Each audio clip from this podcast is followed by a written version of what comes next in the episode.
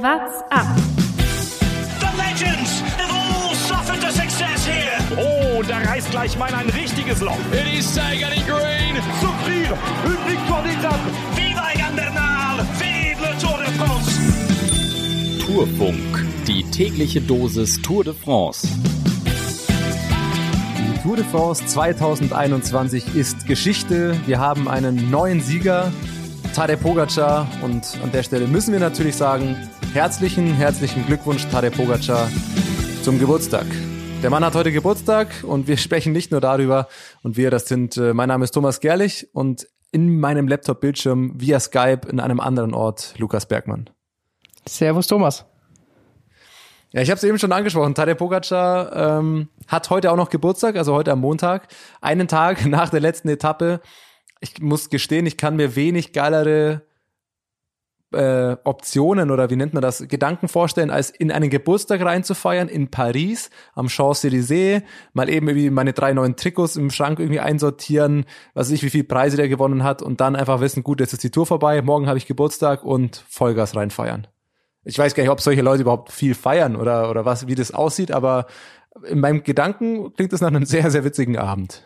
Ich glaube, das äh, ging schon gut ab, auch bei, bei UAE gestern Abend. Die haben sicherlich noch ein bisschen, bisschen gefeiert. Ähm, heute ist die Frage, wie viel er Zeit hat, weil ich schätze mal, der Transfer wird schon wieder Richtung Weltmeisterschaft gehen. Da ist äh, Tadej Pogacar ja dann auch dabei. Da muss er sich wahrscheinlich schon wieder darauf vorbereiten. Aber das Reinfeiern zumindest konnte er wahrscheinlich äh, ziemlich genießen. Das kennen wir ja. Wahrscheinlich ist es nicht ganz so wie sonst bei den letztjährigen Tours, wo tatsächlich dann auch in Clubs und so weiter gefeiert wurde. Aber das ging natürlich nicht wegen der Covid-Pandemie. Aber ich schätze mal, dass die Teams sich da selber schon irgendwas organisiert haben und dass da schon einiges ging irgendein Bierchen oder ein Sekt wird es da schon gegeben haben.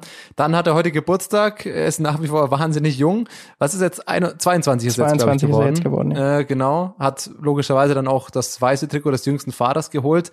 Und dann wird ja immer gesagt, ja, letztes Jahr war auch Bernal der jüngste seit, was weiß ich, wie vielen Jahren. Ist genau seit 1904. Henri Cornet ist bis heute mit 19 Jahren der jüngste Toursieger aller Zeiten. Allerdings war das da noch nicht ganz so klar und die Geschichte finde ich eigentlich auch ganz witzig und muss man in dem Kontext auch mal erwähnen. Der Blick übers Lenkerband. Bekannt wurde Cornet, als er im Alter von knapp 20 Jahren die Tour de France 1904 gewann. Allerdings errang er diesen Sieg erst am grünen Tisch, als man den ersten vier des Gesamtklassements Betrug nachweisen konnte. Sie hatten Abkürzungen genommen oder die Strecke per Bahn zurückgelegt. Insgesamt wurden neun der insgesamt 27 Rennfahrer vier Monate nach Ende der Tour disqualifiziert. Cornet ist damit im Alter von 19 Jahren, 11 Monaten und 20 Tagen der jüngste Toursieger aller Zeiten. Ich glaube, Tadej Pogacar hat beim Zeitfahren auch bestimmt den Zug genommen. Das erklärt die, die Gondel einiges. wahrscheinlich. Die Berggondel. Das erklärt wirklich einiges. Ja, aber ich muss, ich finde es witzig, wie das immer wieder auf 1904 und immer wieder das erzählt wird. Ja, wenn dann ein Drittel der Fahrer irgendwie den Zug genommen hat oder sonst wie, das wirkt mir nicht ganz so überprüfbar, wie die da gefahren sind. Also die Leistungen waren umso beeindruckender eigentlich unter damaligen Voraussetzungen.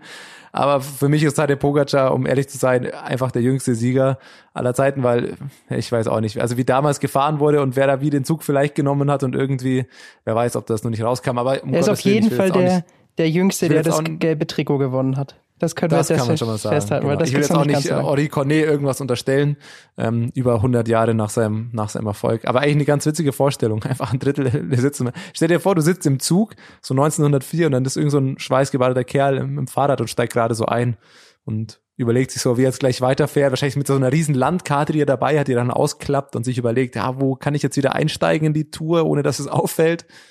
Ich fände ganz geil, weil vielleicht steigt man dann so ein und dann äh, äh, geht man so nichts ahnen, denkt so, ah ja, jetzt hole ich den Vorsprung raus und dann sitzt einfach dein größter Konkurrent, sitzt schon im Zug und winkt dir so, hallo.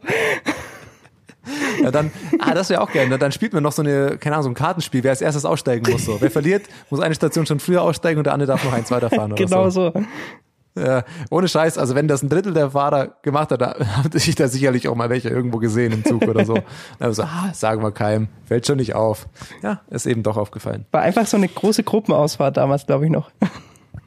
ja, es gab damals einfach noch kein Strava, sonst heutzutage wäre das gar nicht mehr möglich. Da wird das auch auffallen. Wenn er auf einmal Höchstgeschwindigkeit hier 200 kmh oder irgendwie sowas ist. Egal. Wir schweifen ab. Wollen wir zur diesjährigen Tour kommen? Wir müssen erstmal noch auch über die letzte Etappe sprechen. Der klassische Sprint am Champs-Élysées. Am Ende gewinnt ihn Sam Bennett, der damit seiner Tour noch die Krone aufsetzt. Also im grünen Trikot am Champs-Élysées die Etappe zu gewinnen, sein zweiter Etappensieg der Tour, deutlich am Ende auch das grüne Trikot für sich ähm, entschieden. Ja, eine, eine absolut starke Tour von ihm und ähm, ja, viel verdienter kann man das grüne Trikot auch nicht gewinnen und viel schöner kann eine Tour für den Sprinter natürlich auch nicht enden. Er hat gesagt, er hatte drei große Ziele oder Träume, als er mit Radsport begonnen hat. Und das waren die Weltmeisterschaft, das ist mal an Sanremo und eben Champs-Élysées und jetzt konnte er sich damit der Champs-Élysées natürlich einen Riesentraum erfüllen und dann auch noch im grünen Trikot, da war er sehr überwältigt und hat gesagt, vor der Tour hätte er niemals gedacht, dass er das gewinnen kann, hat nicht gedacht, dass er dafür gut genug ist, aber wahnsinnig, gerade wie er in der letzten Woche dann gefahren ist, als er dieses grüne Trikot hatte, war richtig beflügelt davon. Wahnsinnsteam von äh, von äh, De Koenig, also richtig verdient, dass er das dann auch noch mit diesem Sieg krönt. Man muss allerdings dazu sagen, ähm, klar, Bennett hat, äh, ist über die Ziellinie gefahren und das war äh, absolut überragend von ihm mal wieder gemacht. Aber mit dem Anfahrer vorneweg, Michael Murkoff, Michael Murkoff, hat man schon auch ein bisschen einfacher. Das ist schon fast ein unfairer Cheat. Dieser Kerl ist so eine Maschine. Ich finde den so geil. Also wirklich, Michael Murkoff ist so geil. Ähm, ganz interessant, äh, André Greipel hat vorhin irgendwas getwittert, so ja, Glückwunsch an alle hier und so. Aber meine Frage, kann irgendwer mal sagen oder weiß irgendein Statistiker das, wie viele Siege Michael Murkoff als Anfahrer quasi angefahren hat? Und dann natürlich direkt ähm, ein Twitter, äh, ein Datensender irgendwie drunter geschrieben, allein in den letzten zwei Jahren waren es 30. Michael Murkoff hat 30 Rennsiege in den letzten zwei Jahren nur angefahren. Und das ist ja wirklich in was für einer Manier. Wir haben ja auch schon in den letzten zwei Wochen immer wieder drüber gesprochen. Am beeindruckendsten fand ich das in den Zwischensprints, weil es ja jedes Mal ja gefühlt wieder aufpassen musste, dass er nicht als erster drüber fährt, sondern rechtzeitig irgendwie sich nach hinten umdreht, dass Bennett noch an ihm vorbeikommt. Also mit dem, mit dem Anfahrer, also ist natürlich, besser geht's für den Sprinter natürlich nicht. Auf der anderen Seite muss ich da aber dann auch sagen, ist natürlich für Peter Sagan, der wird nicht ganz zufrieden sein mit dieser Tour, aber man muss auch da wieder sagen, was für ein krasser Sprinter er da ist, dass er das Ganze quasi immer irgendwie alleine schafft. Also du siehst immer die Sprinterzüge von Sunweb hat man sie oft gesehen und Sagan, der hat jetzt keine Etappensieg geholt und der hat auch das grüne Trikot nicht gewonnen. Es war jetzt keine erfolgreiche Tour für ihn, aber insgesamt, er ist gestern glaube ich auch wieder Dritter geworden oder Dritter oder Vierter.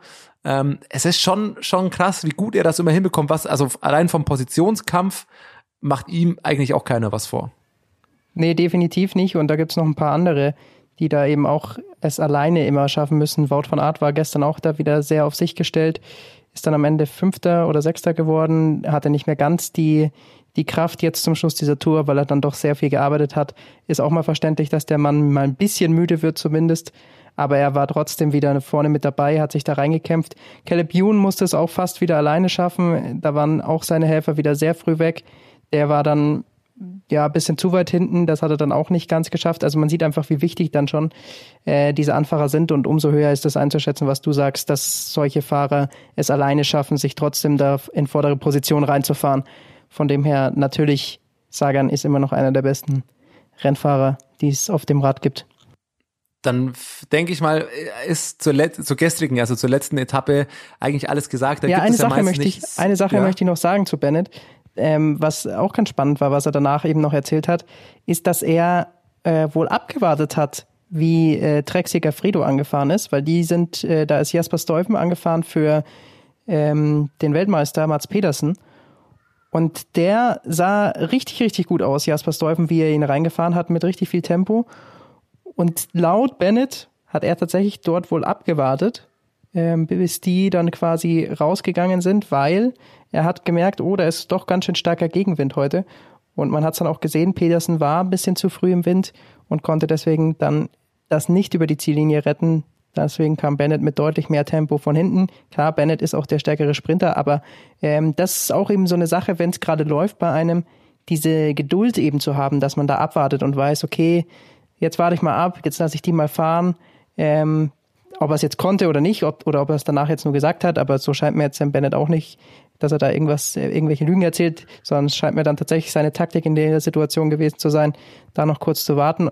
Das muss ich schon sagen, das ist dann immer eben dieses Zeichen, dass jemand gerade richtig gut in Form ist, nicht nur von den Beinen her, sondern auch vom Kopf und das ist beim Sprint eben so wichtig und das hat eben gezeigt, dass äh, Bennett sich gerade sehr wohl auf dem Rad fühlt und auch in diesem Sprint sehr wohl fühlt und dann holst du dir auch einfach so einen Sieg. Das ist dann dieses Selbstverständnis, das man hat. Ja, genau, das Selbstverständnis und dieses Selbstvertrauen, der hat das grüne Trikot schon, er hat es in diesem Moment auch schon sicher gewonnen gehabt, also er hätte auch 20. werden können im Sprint, das wäre egal gewesen. Dann wartest du halt mal noch eine Sekunde schneller, eine Sekunde mehr ab oder bist lieber ein bisschen ruhiger noch und fährst es dann taktisch klüger. Das, das absolut stark gemacht. Ähm, aber ich denke mal, das rein zur Etappe gestern und dann können wir hier den Bogen schlagen zum gesamten Tour Recap, den wir heute auch anstellen wollen. Ähm, können da gleich mit dem grünen Trikot äh, dann auch weitermachen, wenn wir dabei schon sind.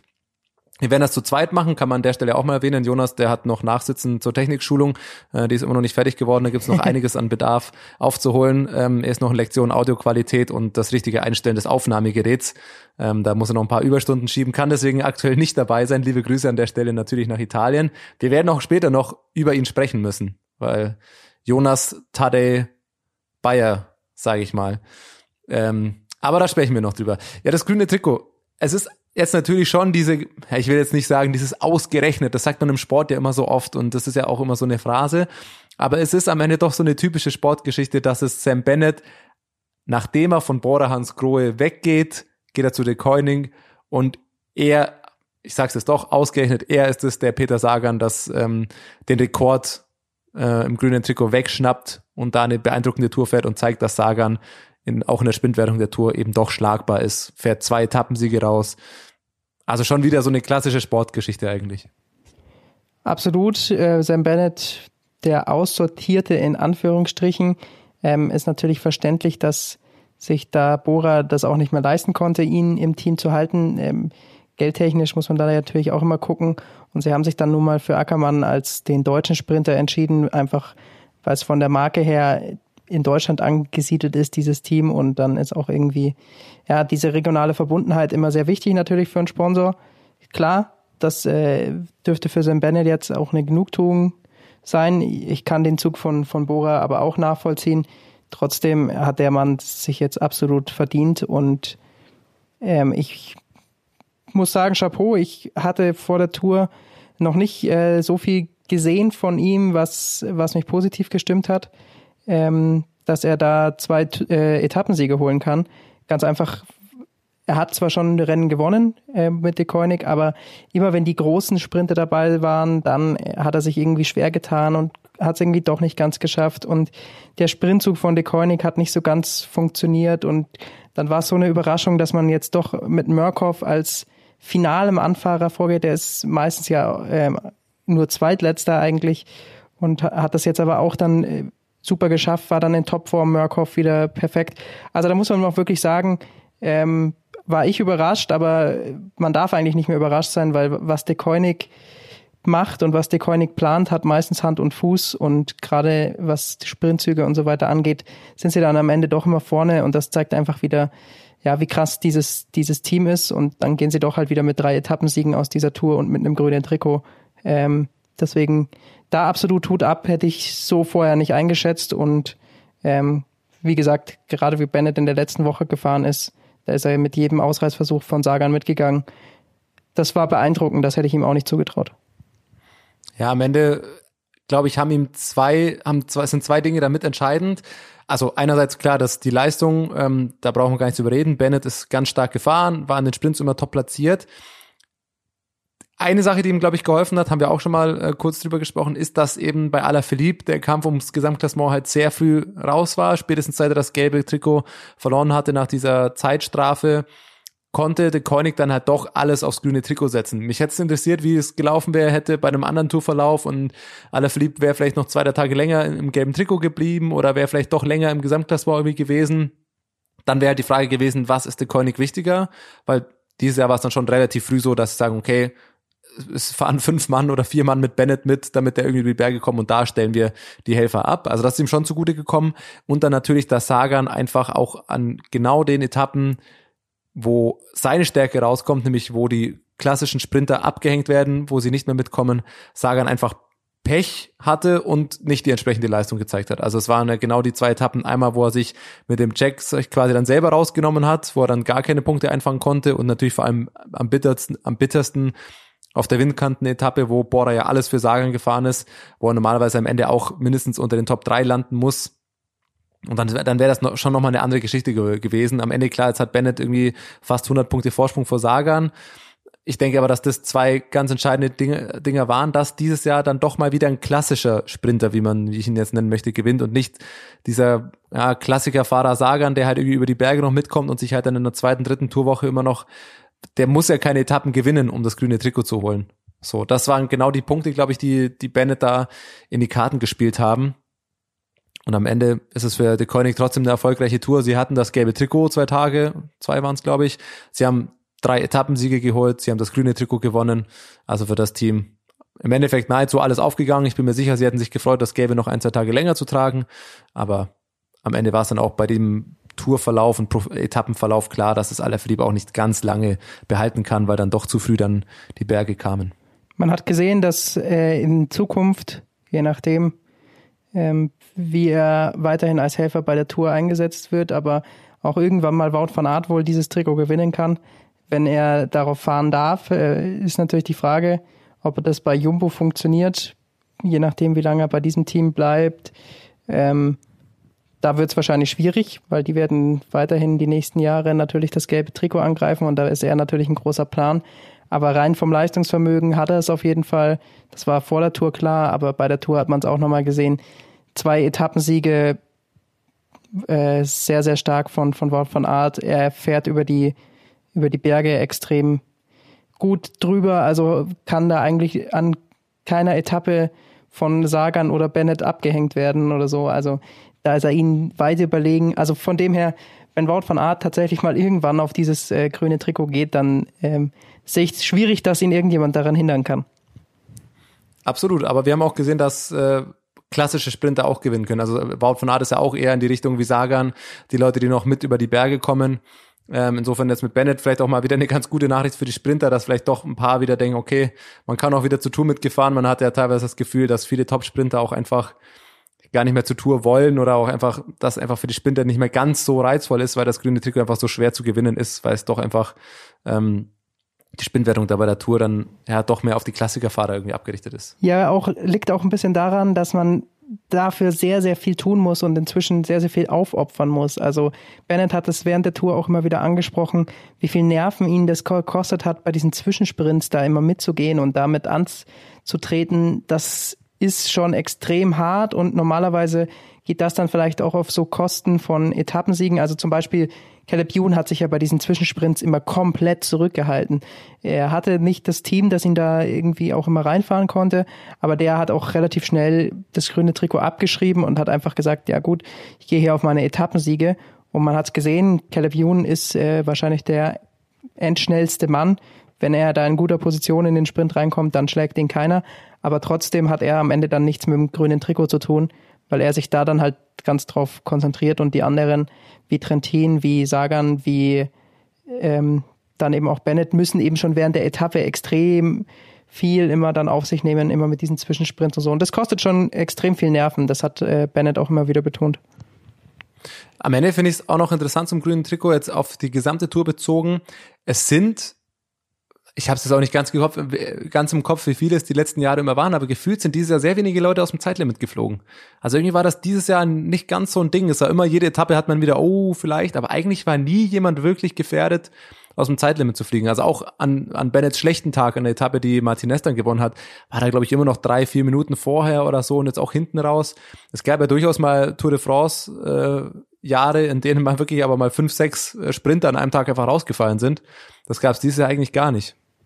Nee, absolut. Das hat mich auch gewundert, aber weiß ich nicht, woran das lag, ob tatsächlich halt bei diesen flacheren Etappen dann ein bisschen mehr gebummelt wurde, weil die Leute wussten, es wird hart oder ob ja, man einfach ein bisschen anders trainiert hat auf diese Tour de France als Sprinter, da ein bisschen mehr Wert drauf gelegt hat. Ich weiß es nicht, aber ähm, ja, normalerweise gibt es da schon immer ein großes Sprintersterben. Vielleicht wurde dies ja auch einfach, wurden die Fahrer auch immer mehr beschützt. Wir haben ja gesehen, bei den Top-Sprintern, die hinten im Gruppetto waren, die hatten ja immer eine komplette Mannschaft um sich rum. Also bei Caleb Ewan war es ja dann das halbe Team, dass er noch, das, der Rest des Teams, der noch übrig geblieben ist nach der ersten Etappe, der um ihn rumgefahren ist. Bennett wurde auch immer schön eskortiert von vier Leuten oder so am Berg. Ähm, das war dann oft, dass die Gruppettos dann ja auch 40 Mann groß waren oder so, dass selbst wenn die, glaube ich, aus dem Zeitlimit gefallen wären, glaube ich, hätte die Tour sich sehr schwer getan, dann gleich 40 Mann irgendwie rauszunehmen. Ich bin mir relativ sicher, dass die da schon auch irgendwie ein Auge drauf hatten und das da ein bisschen organisiert haben, sagen, hey komm, wir machen so ein großes Gruppetto und wir schauen irgendwie, dass wir in so einer großen Gruppe ankommen, dass sie uns am Ende eigentlich auch gar nicht rausnehmen können. So viel zur Sprintwertung. Ähm, Denke ich mal, dass damit eigentlich alles gesagt ist, wenn du sonst nichts mehr hast. Ähm, die Bergwertung, wenn wir jetzt damit weitermachen, wenn wir uns durch die Wertungen hangeln wollen, finde ich ein bisschen schade wieder, dass die eigentlich auch erst na, auf den letzten vier Etappen richtig spannend wurde. Weil irgendwie ist dieses Trikot, ich weiß nicht, ich weiß was man da um, also mir, gef mir gefällt die, die Bergwertung, so wie sie bei der Tour aktuell ist, eigentlich nicht, weil ich finde, das Trikot hat, naja, zweieinhalb Wochen keinen Wert und dann am Ende nehmen es halt, nimmt es halt irgendwer noch mit im Vorbeigehen.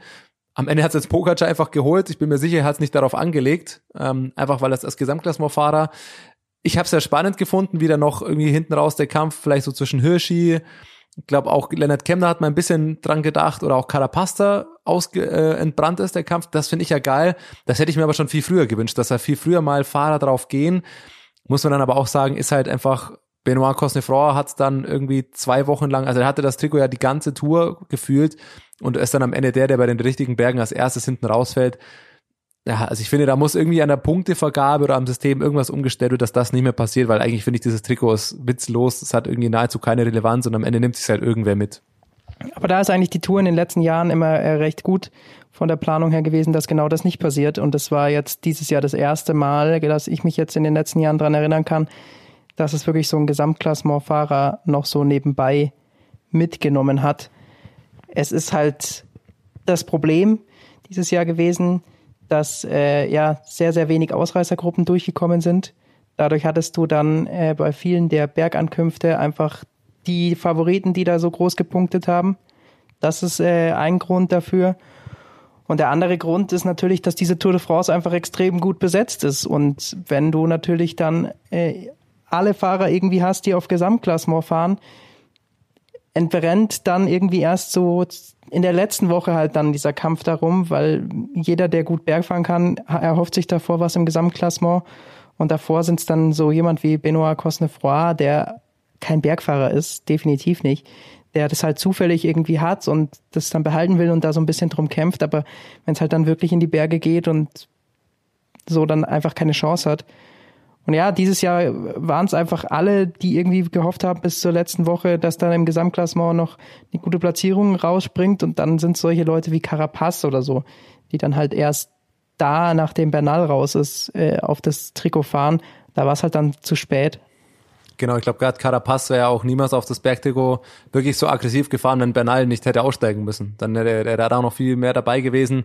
Dann wäre es vielleicht am Ende doch eher ein Hirschi gewesen, der sich da vielleicht noch was hätte holen können. Aber gut, wenn du dann so Pogacar hast, der dann da drei Etappen gewinnt, das Bergzeitfahren und dann immer an den Bergen vorne mit dabei ist, dann ja, war der auch einfach mit der beste, der, der beste Bergfahrer. Ich hätte mir, wie gesagt, nur gewünscht, dass es in der ersten Woche halt dann einfach mal ein paar Leute mehr drum, drum kämpfen Vielleicht braucht man da vielleicht in der ersten Woche auch schon mal mehr Punkte, weil gefühlt waren ja auch in den ersten ein, zwei Wochen ging es ja immer nur so um hier, der hat mal zwei Punkte geholt und der hat mal vier Punkte geholt und dann war irgendwie hinten raus, ging es dann gleich an der Ohr-Kategorie Ankunft, waren dann einfach gleich 40 Punkte zu vergeben. Das ist die Hälfte, die Pogacar jetzt am Ende als Punkte hat. Ähm, da ist da vielleicht die Gewichtung. Vielleicht muss man einfach in der ersten Woche auch die Berge schon mal höher gewichten, dass da vielleicht sich ein paar Leute einfach doch mal mehr Punkte holen oder da vielleicht ein bessere Bergfahrer vielleicht da schon mal drauf gehen. Aber ja, am Ende ist es, wie du sagst, es wird schwierig sein, dass sich absolute Top-Leute in der ersten Woche schon für das Bergtrikot aufopfern, wenn man weiß, die Tour ist drei Wochen lang und man braucht die, die Kräfte hinten raus noch. Aber es ist auf jeden Fall deutlich spannender als äh, bei anderen Rundfahrten. Also bei der Welt, da sieht man das immer deutlich öfters oder beim Giro, dass einfach zum Gesamtklassement noch die Bergwertung dazu gewonnen wird und deswegen muss man da jetzt die Tour schon ein bisschen in Schutz nehmen. Das war jetzt dieses Jahr auch eins der ersten Male, dass, dass es so passiert ist. Wenn wir auf das weiße Trikot schauen, finde ich, das äh, setzt, da setzt sich halt der Trend fort, der sich im Laufe der letzten Saison halt schon abgezeichnet hat, dass halt dieser Nachwuchs, dieser Jugendtrend der absolute Wahnsinn ist. Jetzt kommt halt auch noch Tadej Pogacar dazu, den, ja, man hatte den vor der Tour auf der Rechnung, der war Dritter bei der Vuelta letztes Jahr, aber der Top-Favorit auf den Sieg war jetzt auch nicht klar. Jeder dachte, ja, Top 5 kann er schon fahren, vielleicht Podium oder so. Und jetzt muss man auch sagen, es wird schwierig für diese ganzen Leute im, sagen wir mal, in Anführungszeichen besten Alter. Jemand wie Primo Roglic ist jetzt 30, äh, auch Thibaut Pinot, Emanuel Buchmann, all diese Leute, die werden es wahnsinnig schwer haben, weiter Grand Tours oder die Tour de France zu gewinnen. Wenn jetzt Leute wie Egan Bernal, Tadej Pogacar und Remco Evenepoel könnte da noch dazukommen, wenn die ganzen Anfang 20er da schon einfach so stark sind, das wird wahnsinnig schwer für die, für die Leute da, da irgendwelche Grand Tour Siege zu holen, weil einfach die Leute mit Anfang 20 schon zu den Top-Favoriten gehören. Ja, gut, ähm, dass dieser Trend zum, zum Jungen hin zu erkennen ist, ist klar. Man muss auch vorsichtig sein zu sagen, hier, Tadej Pogacar wird es jetzt auf Jahre hinaus immer das weiße Trikot gewinnen. Ähm, wer weiß, wer da noch alles so nachkommt, aber es sind einfach sehr, sehr viele Junge da, die ums Gesamtklassenpunkt fahren und gibt immer wieder die Diskussion, ob das dann so Sinn macht, dieses weiße Trikot eben bis zum Jahr 25 zu vergeben. Ähm, es gab auch mal tatsächlich eine Phase, wo man gesagt hat, okay, das geht nur an jemanden, der zum ersten Mal bei der Tour dabei ist. Klar, dann hast Wäre du. bei Pogacar dasselbe? Wäre bei Pogacar jetzt dasselbe. Klar, du hättest dann äh, deutlich weniger Fahrer, aber äh, wäre durchaus vielleicht auch mal eine, eine interessante Option, so zu gucken, okay, wer ist das erste, das erste Mal bei der Tour dabei? Das sind dann vielleicht zehn Fahrer oder so. Vielleicht wäre es dann noch ein bisschen umkämpfter, weiß ich nicht.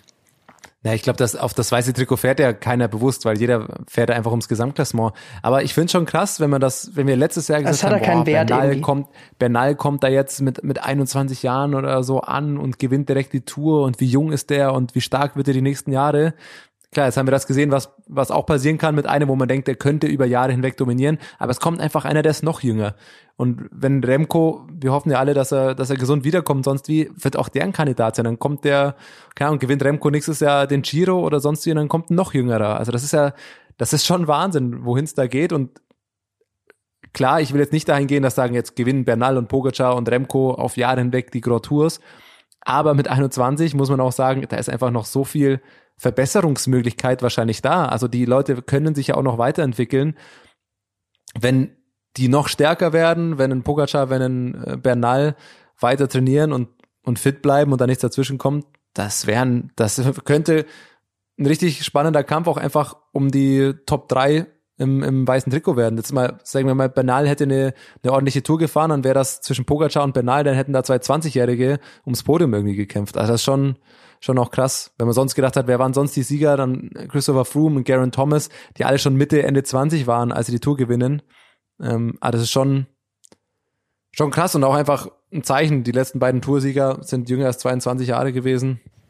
Ja, es ist, äh, bleibt halt trotzdem irgendwie, ähm, dieses weiße Trikot hat, hat äh, irgendwie trotzdem deutlich an Wert verloren. Also es ist irgendwie nicht sonderlich, sonderlich spannend und kein, keiner interessiert sich eigentlich tatsächlich am Ende dafür, wie dieses weiße Trikot gewinnt. Das ist, ist leider so, dadurch jetzt. Am Ende äh, muss man zur Teamwertung, wenn wir jetzt das nächste gehen, muss man sagen, äh, keine Ahnung, ich finde die auch jetzt nicht sonderlich interessant. Movistar oder die spanischen Teams legen es da immer wieder drauf an. Am Ende gewinnt das Movistar klar mit 18 Minuten vor Jumbo Visma. Aber ich muss sagen, Movistar ist für mich so eine unauffällige Tour gefahren. Die sind mir nicht in einer Etappe irgendwie, irgendwie bewusst aufgefallen. Immerhin mal nicht negativ, wie es die letzten Jahre immer war, klar. Aber ja, also die Wertung, die ist mir ehrlich gesagt immer ziemlich egal ich weiß nicht warum, der Gewinn Movistar noch ist sicherlich schön für sie, aber am Ende waren die für mich eigentlich keine Figur während dieser Tour. In Spanien hat es schon eine äh, Bedeutung und deswegen ist es auch für den Sponsor schon irgendwie wichtig. Ähm, ja, von dem her, sie, aber sie stehen sind am nicht Ende. aufgefallen. Ja, aber also sie werden. irgendwas, aber es ist ja, Ja, aber sie kriegen da am Ende dann, ähm, die stehen auf dem Podium in, in Paris. Das ist, das ist dem Sponsor einfach sehr wichtig und äh, ja, sie fahren immer mit ihren gelben Helmen, sind dadurch schon auffällig. Also klar, ähm, ist hier in Deutschland jetzt vielleicht nicht so im Fokus. In Spanien interessiert es die Leute ein bisschen mehr. Klar wäre ihnen auch lieber, sie hätten einen aufs Podium geschafft, aber mit Enric Maas einen da ähm, ganz vorne platziert zu haben im Gesamtklassement ist ihnen schon gelungen. Auch wenn sie nicht da auffällig waren, glaube ich, sind sie mit den Vorzeichen, wie sie in die Tour gegangen sind, auch da wieder sehr zufrieden. kämpferischster Fahrer, das ist mir deutlich lieber. Die Wertung äh, hat durchaus ihren Sinn in meinen, in meinen Augen, weil am Ende für mich der geilste Fahrer der Tour die Gesamtwertung des kämpferischsten Fahrer gewinnt. Mark Hirschi Ist eine sensationelle Tour gefahren, war angriffslustig, fährt geil ab. Klar, er ist auch einmal weggerutscht, äh, das war natürlich ärgerlich, aber ansonsten, ja, wenn der Mann irgendwie was vorhatte, war es immer geil anzuschauen, spektakulär, guter Typ. Insofern, das ist ein Rennfahrer, von dem von dessen Schlag es natürlich mehr geben sollte. Der ist natürlich, wir haben es vor der Tour gesagt, ein Typ, auf den man sich freuen kann, dass er so eine erfolgreiche Tour bei seiner ersten Teilnahme fährt, ist natürlich geil für ihn. Äh, und das, das hat einfach Spaß gemacht. Das sind die Fahrer, die man sehen will. Ähm, Alaphilippe war es ja im letzten Jahr, das war ähnlich, da war sie wie die Alaphilippe Show, da ging es natürlich noch im Kampf ums Gelbe, war es noch mal ein bisschen spektakulärer. Aber ja, Hirschi, brauchen wir nicht drüber reden, wie viel Spaß er bei dieser Tour gemacht hat. Ja, ein Fahrer, auf den man sich bei jeder, bei jedem Rennen freuen kann. Mark Hirschi absolut äh, verdient sich diese rote Nummer geholt. Ähm, war dreimal auf dem Podium, einmal gewonnen, war dann nochmal mit in der Ausreißergruppe dabei, ähm, wo er leider gestürzt ist, aber da ist er dann Vierter, glaube ich, trotzdem noch geworden bei der Etappe. Weiß ich gar nicht mehr genau. Auf jeden Fall ähm, richtig gut, richtig stark von, von äh, dem ganzen Sunweb-Team eigentlich diese Tour de France und Mark Hirschi ist dann nochmal herausgestochen. Hab schon oft genug hier gesagt in den drei Wochen, ähm, kann es nur immer wieder betonen. Ich glaube, auch für die Klassiker-Saison ist der ganz heißer Kandidat, da nochmal ein bisschen für Furore zu sorgen.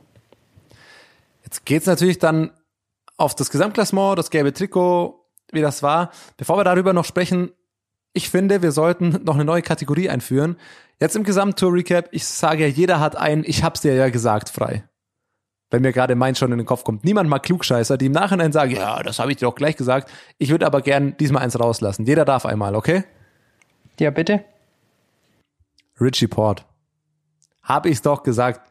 Von Etappe 1 in meinem Fantasy-Team. Ich habe gesagt, der Mann kommt ins Ziel. Der Mann, dass er was kann, weiß jeder. Er ist nicht gestürzt, er hatte zwar einen Platten und es war schon wieder ein bisschen Richie-mäßig, aber am Ende mit einem sensationellen Zeitfahren auf Platz 3 vorgefahren. Endlich sein erstes Grand Tour-Podium. Also das freut mich eigentlich fast noch mehr als für, für Tadej Pogacar den Sieg, einfach weil man da schon seit Jahren irgendwie einen ganz anderen Bezug zu hat. Ähm, super Richie, am Ende richtig geil, hat mich richtig gefreut. Und war natürlich immer eine Sache wie, ja, der schafft's doch eh nicht und äh, schon so oft versucht und schafft's nie. Richie Port, ich hab's ja gesagt.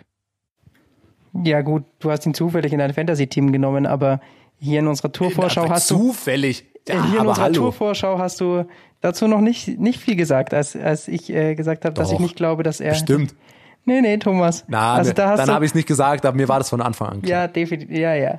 Ist schon recht. Nee, aber Richie Port, ähm, dem Mann ist es definitiv zu gönnen, das tue ich auch. Ähm, denn er hat einfach so viel Pech gehabt in seiner Karriere und jetzt schafft das endlich und ist auf dem Tourpodium.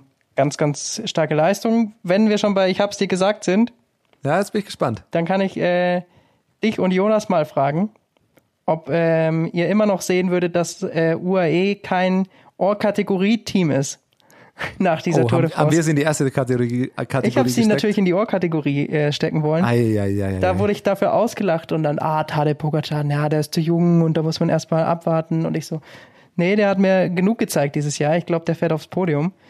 Am Ende gewinnt er Dieses das, Jahr hat er, ja, okay. am Ende gewinnt er die Tour, gewinnt das weiße Trikot, gewinnt das Bergtrikot, gewinnt drei Etappen. Christoph holt sich auch noch in der ersten Etappe das gelbe Trikot. Vier also vier Etappensiege für Etappensiege für UAE. Die meisten drei, müssen das sein, ne? drei Trikots. Also, jetzt Ja, sind wir kann aber man- mal man ganz klar, dass dieses sagen. Team Ohrkategorie ist.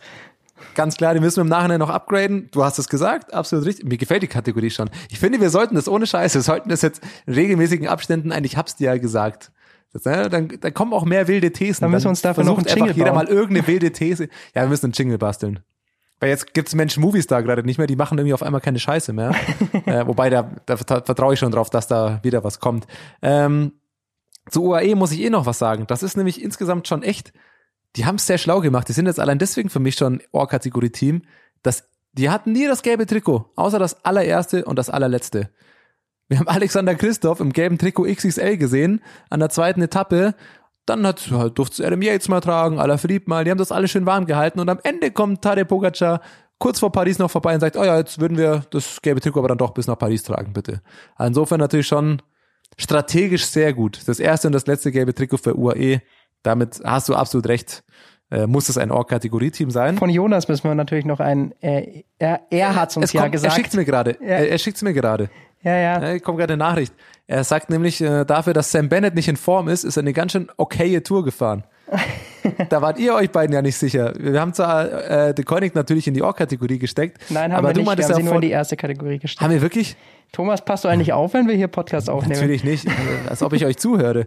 Aber ähm, das ist, dann ist es natürlich auch noch ein Fail. Weil ich weiß, ich kann mich zumindest noch dran erinnern, dass du noch gesagt hast, ah, Sam Bennett, der wirkt für dich nicht so ganz in Form, du weißt es nicht, was er so recht macht. Und Jonas meinte, ja, der hat dieses Rennen, dieses Jahr auch schon drei Rennen, glaube ich, gewonnen oder so. Ähm, schon ein guter Mann. Also Jonas hat's ja gesagt, Sam Bennett kann doch was. Am Ende mit zwei Etappensiegen und dem grünen Trikot, muss man auch klar sagen, Jonas hat's ja gesagt. Das ist ja jetzt auch nicht so schwer. Dass äh, Sam Bennett jetzt kein schlechter Mann ist, habe ich ja nicht gesagt. Ich habe ja nur gesagt, ja, ich glaube jetzt im im Nachhinein Sprint, kann man natürlich sagen, das ist nicht so schwer. Davor hast du noch gesagt, nee, der ist nicht in Form und äh, der, du Ich habe nicht findest, der gesagt, ist dass er nicht nicht so in stark. Form ist. Ich habe gesagt, ich glaube nicht, dass er gegen Caleb Youn und äh, Co. dann Sprint gewinnen kann.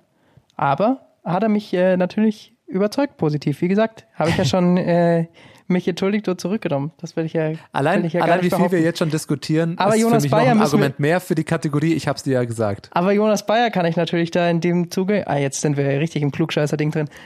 Man natürlich jetzt auch Also, Pferd wir verlieren gerade alle Hörer, weil wir so unsympathisch auf einmal sind. Keiner mag Klugscheißer. Schön. Education First hat Jonas Bayer in die Ohrkategorie gesteckt. Ähm, ich habe da so ein bisschen widerwillig zugestimmt, aber habe auch zugestimmt. Ähm, die haben natürlich am Ende komplett enttäuscht. Ähm, es ist jetzt weniger vielleicht, ich habe es ja gesagt, aber ähm, ich glaube, da waren wir alle ein bisschen zu hoch. Ähm, ganz besonders Jonas, der da vorangeprescht ist. Das äh, war noch nicht die Tour von Education First, aber die haben auch ein sehr, sehr junges Team und ähm, ich glaube, von denen ist auch noch einiges zu erwarten. Also da waren einige Fahrer, die zum ersten Mal Tour gefahren sind, dieses Jahr dabei und die schon gezeigt haben, wie Dan Martinez oder ähm, auch Higuita, dass sie gut sind, hat halt noch nicht sollen sein. Und ich glaube, in den nächsten Jahren ist Education First nicht schlecht aufgestellt. Am Ende bleiben sie für mich Org-Kategorie, allein die optische Org-Kategorie, diese Socken, die sie hatten, das Meistertrick von Higuita, insgesamt der Style. Also da muss man schon sagen, ganz klare Org-Kategorie-Team. Ähm, wenn wir jetzt schon bei den Farben sind, wir haben natürlich auch noch nicht über das gelbe Trikot gesprochen. Klar, die Gesamtwertung haben wir die letzten äh, 21 Tage zu Genüge aufgerollt. Am Ende steht dann doch ein Podium, naja, das zum Teil schon verwunderlich ist. Wir hatten, ihr hattet das auf der vorletzten Etappe noch gesagt, dass Damiano Caruso noch in die Top 10 fährt. Es finde ich eigentlich fast mit die größte Überraschung. Nein, Also dies, dass da- Pogacar das Ding gewinnt. Ja, ja, gut, aber Pogacar hatte man, ja, stimmt Jetzt vielleicht sagst auch, du jetzt, ihr habt, als ich ihn aufs Podium gehievt hat, hieß es, nee, nee, nee, auf keinen Lukas, Fall. wir haben es gesagt, die Kategorie ist vorbei. Ich habe es ja gesagt, es ist vorbei, die Kategorie. das ist schon die Nein. größte Überraschung, dass der das gewinnt. Es ist einfach so. Ja, am, am Ende, am Ende müssen wir, müssen wir festhalten, dass ein Bernal, dass ein Pinot, dass ein Buchmann, ähm, lauter Leute, die in den letzten Jahren in Quintana, wie viele Favoriten da doch so komplett rausgefallen sind, ist natürlich schon auch eine Überraschung. Klar, Bardet und Quintana war es natürlich auch Stürzen geschuldet. Das will natürlich keiner. Bei Pinot natürlich auch und Buchmann auch mit dem Sturz davor. Das ist klar. Aber es sind schon finde ich, es war eine lange Zeit ja, dass es super eng war, dass ein super breite Top Ten und super viele Gesamtklassementfahrer waren, die gut dabei waren. Und auf einen Schlag hat es ganz viele so krass rausgewürfelt. Das finde ich schon auch erstaunlich, weil zum Beispiel Bardet, zum Beispiel Quintana, die waren immer ganz knapp dran und auf einmal hier zehn Minuten verloren. Bei, bei Guillaume Matar war es ja ähnlich. Der ist auch auf einmal hat er so viel kassiert. Ähm, Bernal auch sieben Minuten ist dann gleich ausgestiegen. Aber das war schon krass, dass es dieses Jahr irgendwie oft keine großen Unterschiede gab und dann, bumm, auf einmal hat es einen direkt aus den Top 15 gewürfelt, so ungefähr. Ja, es ist eben genau dieser Punkt, dass einfach bei der Tour alles glatt laufen muss. Man weiß nie, was tatsächlich dann passiert. Ähm, viele behalten, halten sich dann auch bedeckt im Vorhinein, wie das ja FTG gemacht hat, wie das Bora gemacht hat, über die Gesundheitszustände ihrer Fahrer. Und ähm, nach diesen Stürzen bei der Dauphiné war es dann einfach abzusehen, okay, da sind jetzt Buchmann und Pinot dann nicht so gut rausgekommen, dass sie ums Tourpodium mitfahren konnten. Sehr, sehr bitter für die beiden. Und gerade für, für Buchmann äh, muss man gucken, wie das jetzt nächstes Jahr weitergeht, wenn, wenn Bora sagt, sie schicken Ackermann sicher zur Tour. Da bin ich auch sehr gespannt, wie dann nächstes Jahr das Touraufgebot ist. Darf Sagan nicht mehr? Hört Sagan vielleicht doch auf? Ähm, was, was sind da die Überlegungen? Oder schickt man nicht mehr ganz so viele Helfer für Buchmann mit rein? Bin ich sehr gespannt, wie sich das dort entwickelt. Kemner ist auch sehr, sehr gut. Ähm, da am Ende sogar noch vor äh, Buchmann im Gesamtklassement. Ja, muss man mal gucken, wie, wie, wie das nächstes Jahr weitergeht. Buchmann ist natürlich der große, die große Hoffnung aus deutscher Sicht auf dem, auf dem Podium. Ähm, wenn er nächstes Jahr wieder besser durchkommt, hat er da auf jeden Fall sicher die Chance, aber da bin ich sehr gespannt, wie Bora dieses äh, Luxusproblem dann lösen wird. Am Ende passiert da eh schon wieder so viel. Also ich finde das Wahnsinn, wie viel jetzt allein schon wieder passiert ist mit den Stürzen und allem. Also keiner hätte ja vor fünf Wochen auf so einen Tourausgang getippt. Es passieren bei der Tour einfach immer wieder so große Überraschungen. Es passiert einfach so viel, dass es, es ist unmöglich vorherzusehen, was in einem Jahr sein wird. Da kommt wieder so viel dazwischen.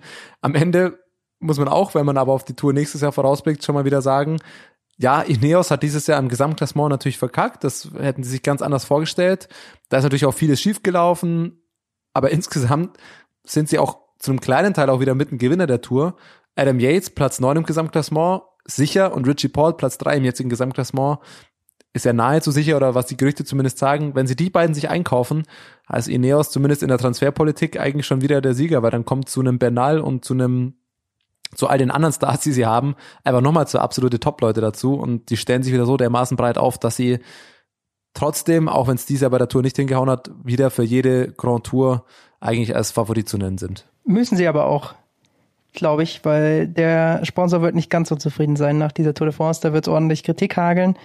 Ähm, am Ende kommt kein Wertungstrikot bei raus. Ein einziger Etappensieg von Kwiatkowski ist dann das, was am Ende dasteht, sonst nichts. Und dann, ja, geht man, glaube ich, schon äh, sehr gebeutelt da, da nach Hause von dieser Tour de Aber ich glaube, das jetzt auch für Ineos auch nicht, also klar, ist es eine, ist es für sie absolut nicht zufriedenstellend, da brauchen wir auch nicht drüber reden. Aber es ist, glaube ich, auch dieses Jahr die Tour, die ist so anders zu betrachten als sonst mit diesen ganzen, das ganze letzte halbe, dreiviertel Jahr, was hinter uns liegt, mit den Covid-Bestimmungen, mit in jedem Land was anders. Das ist ja dieses Jahr kein normale, kein normales Sportjahr. Und ähnlich war es, glaube ich, bei Ineos auch. Ähm, Fahrer, die nicht überall trainieren konnten, die nicht ins Trainingslager gehen können. Ich kann mir auch vorstellen, dass es Leuten wie Garen Thomas wahrscheinlich nicht gut getan hat, ähm, sowas. Und so war es dieses Jahr bei der Tour auch. Also ich kann mir durchaus vorstellen, dass es da, dass es einigen entgegenkam, die jetzt deutlich besser platziert sind, dass es für einige auch katastrophal war, dass es, dass es so gelaufen ist. Deswegen ist es, finde ich, dieses Jahr nicht ganz so zu betrachten. Am Ende wird Ineos nächstes Jahr trotzdem, klar, sie verlieren Froome, was in meinen Augen kein großer Verlust ist. Ob der Leistung, die er nächstes Jahr noch bringen kann. Man sieht es auch jetzt wieder bei Tirreno Adriatico, der Mann ist nicht fit. Er wird wahrscheinlich hoffen, dass er es irgendwie bis nächstes Jahr wieder fit, aber äh, wieder wird, aber ich zähle nicht mehr zu den ganz großen Fahrern. Am Ende hast du dann immer noch einen Garen Thomas, einen Egan Bernal, einen Richie Port, einen Carapaz. Hast du also immer noch ein unfassbar starkes Team, das bei jeder Grand aufs Podium fahren kann. Sprechen wir über die ersten drei natürlich noch mal so ein bisschen. Also dieses Tadej Pogacar gegen Primus Roglic Ding müssen wir schon noch mal ein bisschen aufarbeiten. Äh, Eddie Merckx hat äh, tatsächlich sich noch mal geäußert, ähm, hat nicht ganz verstanden, wie Jumbo diese Tour gefahren ist. Das kann man jetzt im Nachhinein natürlich auch sehr, sehr leicht sagen. Ähm, aber er meint, sie hätten das auf dem Schirm haben müssen, dass Pogacar da noch mal so einen raushaut. Weiß ich nicht, ob man das jetzt wirklich vorhersehen konnte. Ich fand, Jumbo ist das Ganze schon sehr, sehr souverän gefahren. Allerdings, und ähm, das kann man dann schon vielleicht ankreiden, was Ineos in den letzten Jahren schon getan hat. Also Froome hat öfters noch ein bisschen die Initiative ergriffen. Also er hat bei diesen, nicht bei dieser Minute immer belassen, sondern Froome wollte immer ein bisschen mehr Vorsprung haben bei seinen ähm, Grand Tour Siegen und ist das dann immer deutlich aggressiver noch gefahren. Ist dann vielleicht eine Überlegung, die man natürlich auch jetzt auch im Nachhinein sehr leicht sagen kann. Vielleicht ist dann da ein bisschen was dran. Ähm, mit so einer Minute lebt man natürlich immer gefährlich. Dann braucht man nur einen schlechten Tag, so wie Roglic ihn beim Zeitfahren hatte, oder der Konkurrent halt einen Übertag. Allerdings, das, Ja, das ich würd also da jetzt- ich abzusehen würd- war das definitiv nicht. Ähm, von dem her Nee, kann man Jumbo Jumbo Visma ist 20 überragende Etappen oder 19 überragende Etappen gefahren, hat sich keinen Fehler erlaubt. Roglic hat ja auch auf der, auf der letzten Bergetappe, hat er Pogacar nochmal 15 Sekunden abgenommen, da war er auch nochmal stärker als er. Also da lief ja alles perfekt für die und am Ende ist es halt, ja, es ist scheiße gelaufen, aber ich, ich sehe es nicht wirklich, dass man, dass sich Jumbo Visma da so viel vorzuwerfen hat, weil sie nach wie vor was entscheidend war, klar, ist dieses Zeitfahren. Ansonsten haben sie alles andere perfekt geregelt. Und dann beim Zeitfahren kommt es halt dann auf einen Mann auf, dann hat, klar, hat Roglic einen schlechten Tag, wird super unruhig, verliert sehr, sehr viel Zeit am Berg und, und geht dann komplett ein. Aber dann ist dann halt auch eben Tadej Pogacar, der ein überragendes Zeitfahren liefert. Eine Minute zwanzig schneller ist als der zweite. Was unfassbar ist. Tom Dumoulin hat es ja auch gesagt, er weiß gar nicht, wie das passiert ist oder wie das passieren kann, weil er dachte davor eigentlich, er wird das entweder gewinnen oder knapp verlieren. Aber dass er mit einer Minute zwanzig da kassiert, am Ende hatte Pogacar da einfach einen überragenden Tag. Am Ende spielt es, glaube ich, schon mit rein was im Kopf passiert bei so einem Zeitfahren, ob du der Jäger bist oder der Gejagte. Ich hatte das Gefühl, Roglic wird von Minute zu Minute unruhiger. kann mir gut vorstellen, dass es auch mit den Zeiten äh, zusammenhängt, dass er die mit reinkommt, wenn du dann merkst, oh, mein Vorsprung schmilzt oder spätestens ab dem Moment, wo man sagt, hey, in diesem Moment bist du virtuell nur noch Zweiter. Ich meine, jeder hat den oben ankommen sehen. Das ist, das wird dann da auch mit dem Kopf entschieden und da haben sie sich eine Schwachstelle erlaubt und das hat am Ende gereicht, weil 18 Etappen zuvor hatte Jumbo Wismar keine Schwachstelle. Da hat alles, ich habe heute so ein, so ein Meme gesehen, da war so ein Ritter in perfekter Rüstung, nirgendwo super ausgestattet und in diesen kleinen Augenschlitz ist ein Pfeil reingeschossen. Der Pfeil war Tadej Pogacar. Und so ist es ein bisschen. Das ist ein blödes Bild. Ich hoffe, man kann sich das vorstellen. Aber ich weiß nicht, was sich Jumbo Wismar vorwerfen soll. Am Ende, also ganz ehrlich, das klingt jetzt auch blöd, aber am Ende kann sich vielleicht Primo Roglic persönlich ein bisschen was vorwerfen, weil der hätte natürlich schon ein bisschen besseres Zeitfahren auch zeigen können oder müssen. Aber am Ende, selbst wenn er genauso schnell gewesen wäre wie Tom Dumoulin, hätte er die Tour trotzdem verloren. Ja, aber jetzt äh, sprechen wir mal über diese eine Etappe noch nach dieser Windkante. Also sie hatten ja schon 1,20 auf Pogacar rausgeholt und dann hatten sie Pogacar so ein bisschen abgeschrieben, glaube ich, weil er, also nicht abgeschrieben ist äh, das falsche Wort, weil das haben sie dann äh, spätestens am nächsten Tag wieder gesehen, wie stark er ist, aber am nächsten Tag hat man Pogacar fahren lassen. Das. Dass da man nicht hinterhergegangen ist und über 30 Sekunden ihn da rauslassen hat holen. Das ist schon ein Kritikpunkt, den sich vielleicht jetzt im Nachhinein, wenn Sie nochmal auf diese Tour zurückgucken, der sicherlich angesprochen werden wird, ähm, dass man, wenn man diese Mannschaftsstärke hat, da einfach keinen der Top Ten Konkurrenten unterschätzen darf und da eigentlich immer hinterherfahren muss.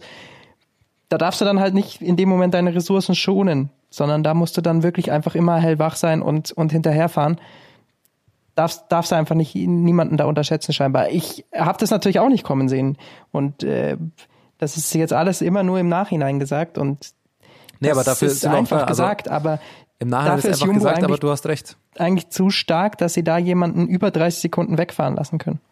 Ja, da gebe ich dir recht. Das ist tatsächlich ein Punkt. Ja, es ist leicht im Nachhinein das zu sagen, aber trotzdem muss man ja im Nachhinein irgendwie schauen, woran Woran hat es gelegen? Ne? Woran hat es ähm, gelegen? Woran hat es gelegen? Aber das ist, du hast recht, das hatte ich jetzt auch gar nicht mehr im Kopf. Das war mit eine Schlüsseletappe, dass man sagt, okay, Pogacar hat schon 1,20 Rückstand. Vielleicht hat man sich da mehr auf, hat man da, ich glaube, Pogacar und Port waren es ja, die, die da Zeit verloren haben, hat man sich dann vielleicht schon mehr auf die anderen GC-Fahrer konzentriert, wie Bernal oder so, dass man sagt, man muss nur noch mit denen mitfahren. Ähm, Stimmt, absolut. Im Nachhinein hat, ich glaube, es waren fast 40 Sekunden. Also er hat da die halbe Windkante, hat äh, Pogacar da schon wieder aufgeholt in einer Etappe. Das ist eben das Problem. Das geht, dann, das geht ein bisschen in die Richtung, wie Paul Martens natürlich mit unserem ersten Ruhetag schon gesagt hat. Ja, er hatte echt gehofft, dass Primoz Roglic schon ein bisschen mehr Vorsprung hat. Und das, hast du recht, muss man im Nachhinein sagen, da ist vielleicht der einzige Fehler gewesen, ähm, dass man das nicht hat zufahren lassen. Und am Ende kommt es halt auf dieses Zeitfahren drauf an, dass Pogacar einfach, ja, einen übermenschlichen Tag hat, absurd gut fährt, absurd gute Leistung da am Berg zeigt und einfach so viel besser war als alle anderen. Ja, es ist äh, natürlich wirklich, also das muss ich vielleicht auch nochmal sagen, sehr einfach gesagt, weil da war noch Ineos natürlich in voller Mannstärke und so dabei und äh, die siehst du natürlich dann erstmal vielleicht als Hauptkonkurrent und wirst natürlich nicht auch für die die Arbeit machen und die wieder ranfahren, sondern da beugt man sich natürlich auch noch so ein bisschen. Aber im Endeffekt, ähm, ja, war es ein ähnlicher Fehler, den, den Roglic vergangenes Jahr beim Giro gemacht hat. Da hat er sich dann mit äh, Nibali zu lange beäugt und dann ist Carapaz weggefahren. Da war es natürlich noch viel, viel krasser und so. Ähm, und er hatte ja jetzt auch trotzdem einen riesen Vorsprung eigentlich gehabt vor dem Zeitfahren und er ist eigentlich ja mit der beste Zeitfahrer im Feld. Von dem her war die Taktik sicherlich nicht falsch und auch ja für alle überraschend, dass Pogacar das dann noch aufgeholt hat. Also es ist im Nachhinein wirklich sehr, sehr, sehr einfach gesagt, aber wenn man überlegt, woran es eventuell gelegen haben könnte, dann war das auf jeden Fall eine Schlüsseletappe. Ja, und das ist, ist natürlich auch verständlich, im Laufe der ersten Woche noch auf die Teams zu schauen, die dir auch am meisten gefährlich werden können. Und wie du es eben gesagt hast, ja, da war Ineos noch in, in voller Stärke da, da muss man eher da drauf schauen.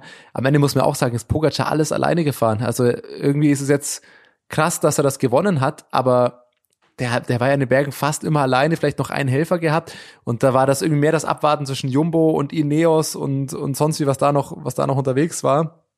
Und Pogacar ist da einfach alleine weggefahren. Ich glaube auch, dass man sich da vielleicht noch ein bisschen mehr auf die Teams konzentriert hat, die noch in ganzer Stärke sind und dann einen Einzelnen einfach hat, mal hat fahren lassen. Aber das ist äh, wahrscheinlich ein Fehler äh, oder wahrscheinlich eine Sache, die Pogacar ab spätestens ab jetzt auch nicht mehr so einfach gelingen wird, weil ich denke mal, den wird jetzt auch kein Fahrer der Welt mehr fahren lassen, wenn er ähm, wenn er nicht, wenn er noch gegenhalten kann, wird er danach sitzen. Ich glaube, Ich dann würde ist zu dann den Wertungen allen alles gesagt, oder? Genau, ich würde dann nämlich ganz gerne noch auf diese letzte Etappe oder vorletzte Etappe das Zeitfahren zu sprechen kommen, weil da müssen wir natürlich auch über die Leistung, die Tadej Pogacar da erbracht hat, nochmal sprechen. Stravazen.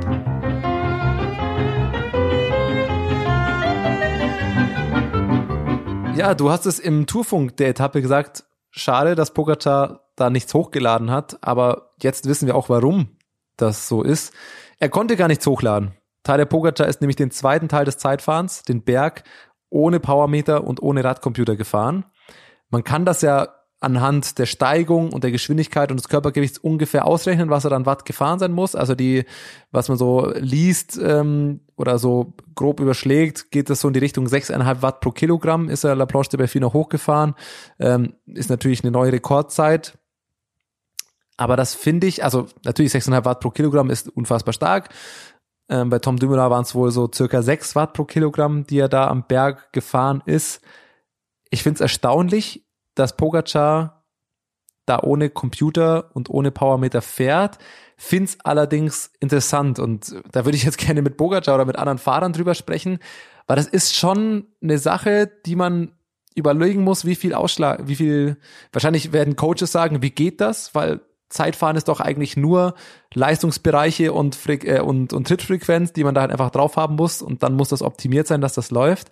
Ich kann mir aber schon auch vorstellen, dass das einfach gerade am letzten Tourtag bei einem Bergzeitfahren, Mann gegen Mann, dann auch einfach noch mit im Kopf entschieden wird, insofern, dass man dann einfach vielleicht doch so über sich hinauswachsen muss, dass man nicht runterschaut und sagt, boah, die Zahlen sind doch eigentlich zu hoch, als dass ich, was ich fahren könnte. Man muss dann einfach mehr leisten, als man in Anführungszeichen eigentlich kann. Man schaut dann nicht mehr auf den Puls, man schaut auf keine Geschwindigkeit, man fährt einfach, gibt einfach nur noch alles.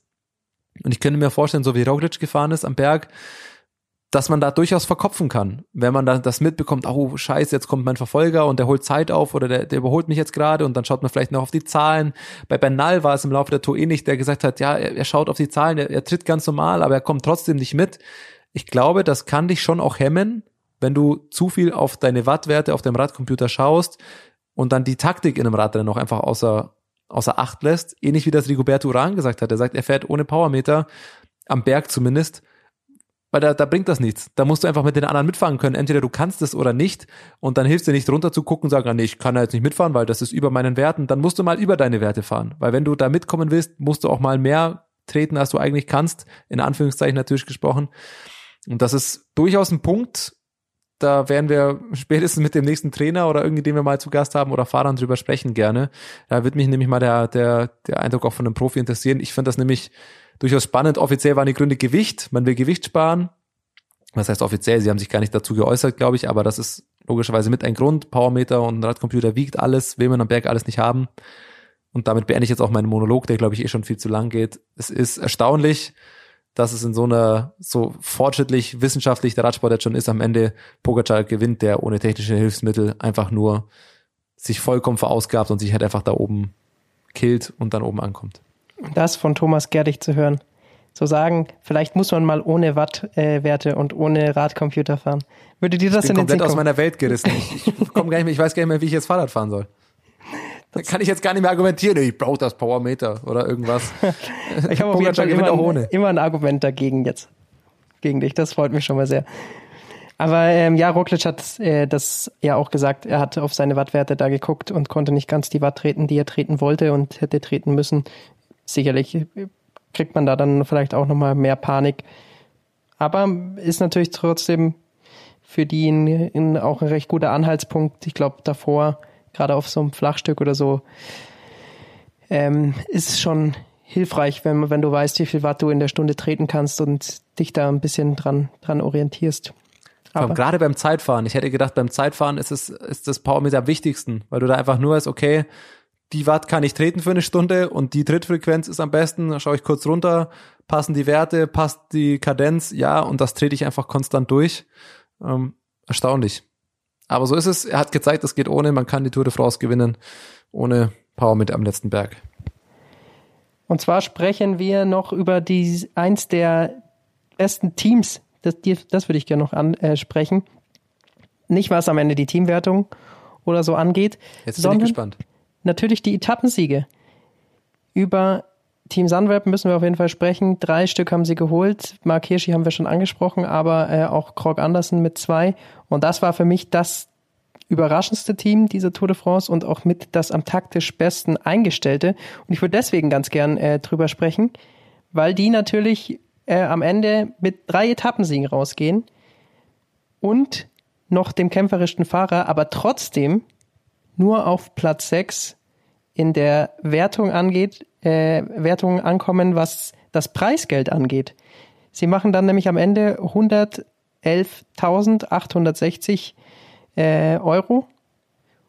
Und wenn man das dann zum Beispiel mit, Hängt wahrscheinlich damit zusammen, dass die keine Gesamtklassementfahrer genau das haben, ist der ne? Punkt. Weil die Top 10 ist ja, glaube ich, dann das, was am Ende mit am meisten Preisgeld gibt, ne? So ist es auch. Wenn man sich anguckt, ganz oben natürlich äh, UAE, das ist äh, logisch mit Tage, Tage Pogacars drei Trikots.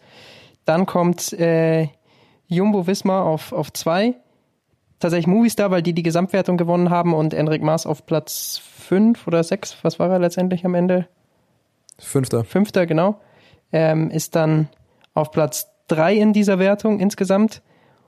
Dann kommt Trek Segafredo, Richie Port war Dritter in der Gesamtwertung, ist klar. Und dann äh, Michelanda, der war Vierter in der Gesamtwertung. Und dann eben kommt äh, Team, Team Sunweb. Aber sie haben sich noch davor äh, De gesetzt. Also da sieht man, die, ähm, das grüne Trikot bringt dann auch nicht so viel Preisgeld. Der Unterschied ist einfach extrem zur Gesamtwertung, die 500.000 Euro bringt. Grünes Trikot und die ganzen Wertungstrikots bringen maximal 25.000. Das ist Ja, am Ende ist ja auch, also die, die Preisgelder insgesamt bei der Tour ist ja auch nochmal ein Thema für sich. Also was, was, wenn ich mir da überlege, da gewinnt man für irgendwelche Zwischenwertungen oder so, sind das hier mal 200 Euro, die dann in die Mannschaftskasse gehen und durch zehn Leute geteilt werden oder irgendwas. Auch ein Etappensieg, da geht's nicht um viel Geld. Am Ende ist es halt klar die Tour, was dir deswegen gehen ja auch so viele Teams aufs Gesamtklassement und deswegen schätzungsweise wird sich auch Sunweb einen Roman Bardet holen und äh, auch nächstes Jahr versuchen mal aufs Gesamtklassement zu gehen, weil da kommt das Geld. Die Top 10 am Ende in der Gesamtwertung ist das, was dir das Geld bringt, ähm, wodurch du Einnahmen machen kannst, Gewinneinnahmen machen kannst. Ansonsten wird der Radsport ein Sport bleiben, der sich über die Sponsoreneinnahmen finanziert, weil äh, brauchst du nicht sagen, dass du, also das zeigt eben genau das, was du sagst, weil so viel, so gut wie Sunweb bei dieser Tour gefahren ist, drei Etappensiege holt, den kämpferischsten Fahrer holt. Wenn es eine Teamwertung für das kämpferischste Team gäbe, wäre es sicherlich Sunweb. Und am Ende, ja, ich würde mich mal interessieren, wie viel haben sie denn im Vergleich zu UAE? Wahrscheinlich auch ein Bruchteil davon. Oder hast du die, hast du die ähm, Preisgelderliste gerade noch vor dir? ja, ja, 111.000 haben sie. Und Sunweb Sunweb, ja, und UAE? hat 624.000. Ja. ja, das ist natürlich schon auch ein, Das ist halt extrem, krasser Unterschied. weil man sieht, äh, klar, UAE äh, will ich jetzt da mal nicht, aber dass so jemand wie Movistar halt auch ähm, mit 166.000 dann mehr kriegt als ähm, Und Movistar hat nichts Als dazu beigetragen. also die hatten- hatten wirklich ich will Movistar jetzt auch nicht schlechter reden. Klar, sie haben Endic Maas auf Platz 5 gebracht. Ja, aber sie, sie sind, also rein aus Zuschauersicht, das ist jetzt natürlich auch super subjektiv und ist auch nicht als Maßstab zu nehmen. Aber für mich ist Movistar mit das langweiligste Team der ganzen Tour gewesen. Die sind null aufgefallen. Äh, Und da sollte man vielleicht ja, das wäre vielleicht eine Idee, weil ich ja vorhin gesagt habe, ich, ich persönlich, meine Meinung jetzt nur, ich finde diese Teamwertung, wenn man nur nach den drei Besten der Gesamtzeit geht und dann holt er sich halt Movistar, finde ich langweilig, dann noch eher noch auf das kämpferischste Team oder so, weil da hätte sich Sunweb noch eine Wertung holen können. Die haben für, in meinen Augen zur Attraktivität der Tour deutlich mehr beigetragen als zum Beispiel Movistar.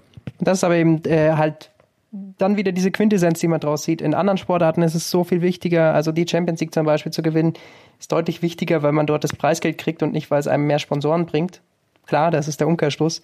Aber hier ist es ähm, einfach deutlich wichtiger, Etappen zu gewinnen, damit der Sponsor zufrieden ist. Das hat dann nichts mit dem Preisgeld zu tun, sondern ähm, der sowas wie ein Etappensieg ist einfach deshalb so viel wert bei der Tour, weil es einfach Aufmerksamkeit bringt und das ist dem Sponsor wichtig und dann kann man da erwarten, dass da vielleicht dann mehr Geld kommt vom Sponsor in, im nächsten Jahr. Das ist eben das, was man, wie der Radsport funktioniert und das zeigt dann diese Tour de France mit dieser Preisliste ähm, auch wieder recht gut. Absolut. Dann würde ich sagen, wir haben noch ein paar Geschichten, die uns aufgefallen sind. Wir haben 21 Etappen lang unsere Ausreißer und Ausrutscher gekürt und das müssen wir jetzt natürlich auch auf diese gesamte Tour noch machen. Was ist dieses Jahr besonders positiv und was ist besonders negativ aufgefallen? Ausreißer und Ausrutscher. Also ein ganz klarer Ausrutscher für mich. Wir haben darüber, glaube ich, noch gar nicht gesprochen. Dieses Jahr zum ersten Mal seit wahrscheinlich überhaupt. Es gibt keine Podiumsgirls mehr. Die Tour de France, die Veranstalter haben es endlich eingesehen, dass es vollkommen unnötig ist, dass kein Mensch mehr diese Tradition braucht, dass da zwei Frauen stehen, die dem Sieger mit ihrem Bussi auf die Backe geben. Daumen nach oben, sie haben es endlich gecheckt. Katastrophe, wie ersetzen sie es mit zwei Podiumsmenschen, die gerade in Zeiten von Corona wirkt es ja nochmal lächerlicher, die einfach in zwei Meter Abstand in einem rot-weiß gepunkteten Anzug oder Kleid, das war ja immer ein Mann und eine Frau, also zumindest schon mal da auf äh, Gleichberechtigung gesetzt wahrscheinlich, aber das sah so lächerlich aus, fand ich, weil die nur da standen und die haben einfach nur so schüchtern vor sich hingeklatscht. Die standen zwei Meter links und zwei Meter rechts vom Etappensieger oder vom Bergtrikot-Mensch und so weiter und standen einfach nur da und haben in ihrem seltsamen Outfit einfach nur so geklatscht, durften natürlich dem Mann auf dem Podium nicht zu nahe kommen, haben sonst nichts gemacht. Keine Ahnung, warum die da auf dem Podium standen. Das war für mich äh, vom Hintergrund nicht so lächerlich wie die Podiumsgirls, aber rein optisch äh, auf derselben Lächerlichkeitsstufe in meinen Augen. Ja, man äh, war natürlich bei dieser Tour de France auch eine Sondersituation mit, mit dem ganzen, ganzen Corona und so nochmal zusätzlich, ja, dass die sich dann die halt einfach weg. umarmen können und abklatschen. Dann lasse ich doch die Menschen einfach weg, lasse ich ja, nur der Mann, warum. der auf dem Podium ja. steht, lass ihn da, gib ihm die Aufmerksamkeit. Kein Mensch braucht jemand in einem rot-weiß gepunkteten Anzug, der fünfmal in die Hände klatscht und dann wieder die Bühne verlässt. Das braucht kein Mensch. Punkt. Dann lasse ich mir auch kein Argument äh, dagegen eingehen. Was sind denn da, was ist denn dein Ausrutscher der Tour? Äh, mein Ausrutscher ist tatsächlich jetzt erst am Ende, im, am letzten Wochenende so ein bisschen äh, publik geworden. Und zwar geht's da um das Thema Black Lives Matter, was im Radsport bis dahin überhaupt kein Thema war. Ähm, also es ist schon ein Thema, auch im Radsport, aber überhaupt kein, äh, keine Plattform gefunden hat. Äh, Greg van Avermaet hat das äh, auch gesagt, ja, äh, wir sind hier der einzige Sport eigentlich, der, der dazu noch nichts gemacht hat und da muss man sich schon mal fragen. Im Endeffekt äh, wurde es aber jetzt halt so ein bisschen äh, an gestoßen noch von äh, Kevin Rizar, einer der Fahrer von B&B Hotels. Der hat nämlich dann nochmal ein Interview äh, Cycling News gegeben und war auch bei Eurosport im Interview zu hören und hat das tatsächlich mal angesprochen. Daraufhin gab es dann tatsächlich bei der letzten Etappe auf der Champs-Élysées so ein bisschen äh, was in die Richtung. Äh, einige Fahrer haben dann zum Beispiel Masken getragen äh, von der Tour de France. Äh, mit dem Hash, äh, also mit der Aufschrift No to Racism.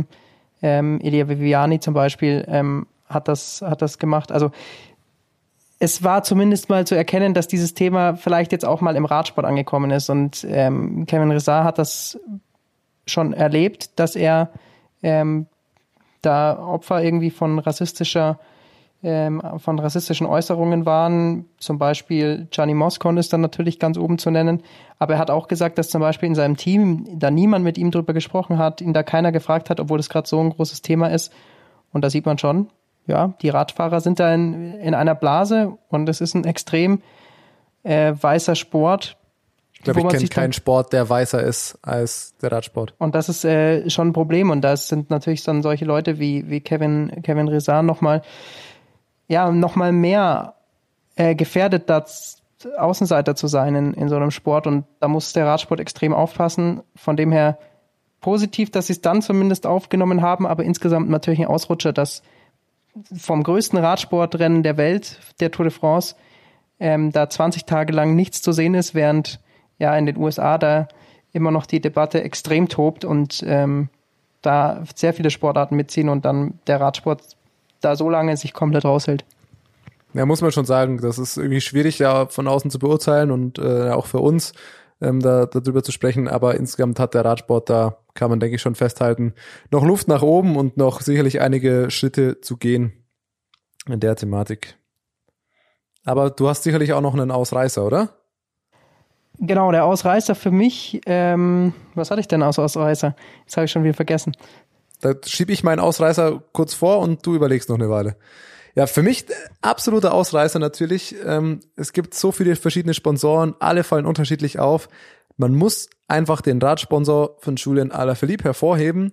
Neues Fahrrad haben sie rausgebracht. Ihr werdet alle, die irgendwo auf Instagram unterwegs sind, werden auch von der Werbung bombardiert worden sein. Und es hat funktioniert. Julian Alaphilippe war genauso oft im TV-Bild wie letztes Jahr.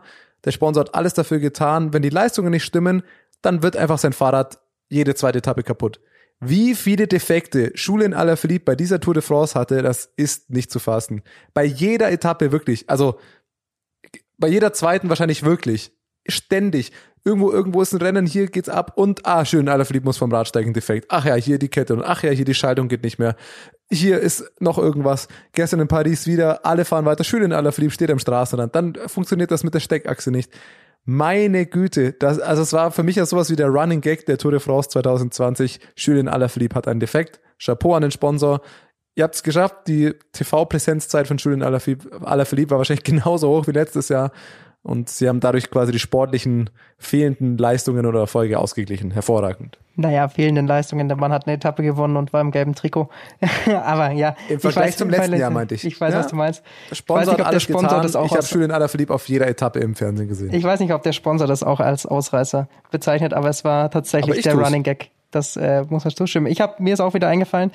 Ähm, ein Thema, das natürlich vor dieser Tour de France extrem angesprochen wurde, weil es sehr, sehr viele Stürze gab ähm, und auch das Thema Rennsicherheit nicht immer gegeben war bei den Vorbereitungsrennen. Man muss da tatsächlich der Tour de France äh, ein großes Lob aussprechen. Das ist tatsächlich dann das größte Radsportrennen der Welt und auch so treten sie auf, wenn es ums Thema Sicherheit geht. Das haben sie sehr, sehr gut hinbekommen. Klar, die erste Etappe, extrem viele Stürze.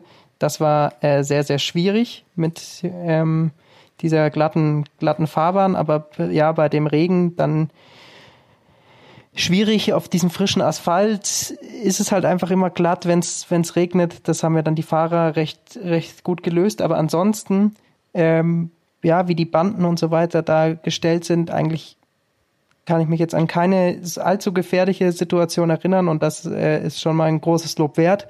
Muss natürlich aber auch sagen, dass die Fahrer da sehr, sehr gut äh, mitgewirkt haben dazu, denn so wie die Sprints zum Beispiel gefahren wurden, nehmen wir mal diesen Check von Sagan gegen Wout van Aert äh, aus, war es sehr, Und sehr ich sage fair auch, immer. der Check wäre nicht so aufgefallen in einem anderen Kontext als dieses Jahr. Dieser Ja. Check wäre letztes Jahr deutlich mehr untergegangen als, als dieser unter der Vorgeschichte. Auf jeden Fall sind sie da meistens bei den Sprints ist eigentlich jeder immer auf seiner Linie geblieben, wodurch dann Caleb Ewan da auch einmal Slalom rumfahren konnte, weil alle anderen auf der Linie geblieben sind. Nee, aber das äh, finde ich, fand ich positiv zu sehen. Also, dass äh, Er muss schon sagen, da die die Entwicklung ist- gut hingeht. Die Tour ist, dann- ja, was heißt die Entwicklung? Ich glaube, es ist halt einfach ein Ausreißer der Tour. Das größte Rennen der Welt, Radrennen der Welt ist so organisiert, wie es ein Radrennen sein sollte, im Optimalfall. Ich fand das echt auch auffällig, wenn man jetzt viele kleinere Rennen geschaut hat und dann wieder die Tour sieht, an jeder Verkehrsinsel, wo irgendwas gefährlich ist, steht ein Polizist und winkt mit einer Fahne und alles wird angezeigt. Das war, das muss man schon sagen, da ist die Tour einfach top organisiert. Das muss dann natürlich auch so sein bei so einem Rennen, aber das ist natürlich schön anzuschauen, wenn man dann wieder auf andere Rundfahrten rüberschaut bei der Skoda Tour, irgendwie da steht dann irgendwo ein LKW mitten auf der Straße, wo es wieder Stürze gibt und da merkt man wieder, dass es einfach, wenn es nicht die oberste Liga ist, passiert in den Rennen noch so viel Blödsinn und es noch so Luft in der Organisation nach oben und da muss man schon sagen, dass die Tour einfach der Maßstab, wie Radrennen natürlich organisiert sein sollten. Dann kann, Ansonsten- bleibt mir nur noch zu sagen, ähm, Wir sind noch nicht durch. Willst du schon beenden? Willst du, willst du schon noch was sagen? Ja, ich glaube, wir sind, wir haben einen Podcast an unserem Trio weniger, wenn wir jetzt nicht noch kurz Jonas Fantasy Sieg ansprechen. Ach, stimmt, das habe ich vergessen. Das ist natürlich Jonas Bayer, der Tadej Pogacar des Tour de France Fantasy Managers. Sagt am Tag vor der letzten Etappe noch, ja, nein, Extreme Benoit Cosnefroid, der hat das jetzt gewonnen und der hat so viel Vorsprung und der, der ist auch verdient und der ist auch so stark und das wäre ja auch blöd, wenn man das Gastgeber die eigene Liga gewinnt. Was macht er auf Etappe 21? Überholt den Kerl noch. Gewinnt noch die 21. Etappe mit viel Vorsprung. Jonas Bayer gewinnt also, und es waren das am Ende, muss man auch mal sagen, über 60 Leute, die mitgespielt haben, gewinnt Jonas Bayer den Fantasy Tour Manager, zieht am letzten Tag wie Tadej Pogacar noch am Primo Roglic vorbei. Extrem Benoit Cosnefroid-Fan, es tut uns leid. Ich hätte mich, ich hätte ihm ehrlich gesagt gegönnt. Ich weiß nicht, was ich davon halten soll, dass Jonas das gewonnen hat. Das wird uns jetzt wahrscheinlich sehr lange Zeit noch vorhalten. Ähm, aber am Ende ist es so, es reicht nicht, wenn man 20 Etappen in Führung ist, es zählt am letzten Tag. Ja, Jonas, also da muss man natürlich schon sagen, Gentleman-like war das nicht. Auf der letzten Etappe greift man natürlich den Gesamtführenden nicht mehr an und ihn dann auch noch so, so knapp. Äh, Das Witzige war ja dabei, als fies. ich geschaut habe, als ich geschaut hatte, nach der Etappe waren sie beide exakt punktgleich. Also 14.900 irgendwas auf den Punkt genau gleich. Das ist ja eigentlich schon ein krasser Zufall. Und dann kam aber, glaube ich, noch irgendwie ein paar Bonuspunkte dazu. Also wenn du einen Fahrer hast, der irgendeine Wertung gewonnen hat oder so. Und da ist Jonas dann jetzt am Ende, glaube ich, nochmal um 50 Punkte oder so ähm, vorbeigezogen, weil er doch einige Fahrer, auch mit Hirschi, den kämpferischsten Fahrer, äh, er hatte Roglic, Pogacar, er hatte doch einige, er hat Bennett natürlich auch noch in seinem Team gehabt, also schon einige gute Leute. Und damit ist er dann noch vorbeigezogen. Ist stark, aber ich gebe dir recht, am letzten Tag, das Jonas, das muss nicht sein. Aber, aber, aber, das muss man dazu sagen. Äh, ich habe das auf Twitter gelesen von Extrem Benoit Cosnefroid-Fan, der hat das äh, getweetet danach. Er hat am Anfang nämlich erst nur acht Wechsel einsetzen wollen, aber weil die einen Einladungslink von uns bekommen haben, hatten die alle zwei Wechsel mehr. Was? Die hatten zehn Wechsel insgesamt. Ähm, das heißt, wir alle, die kein ohne Einladungslink da Was? rein sind, Warum ja, sagst du mir das erst jetzt? ja, ja, ja. Das habe ich auch nicht gewusst, tatsächlich.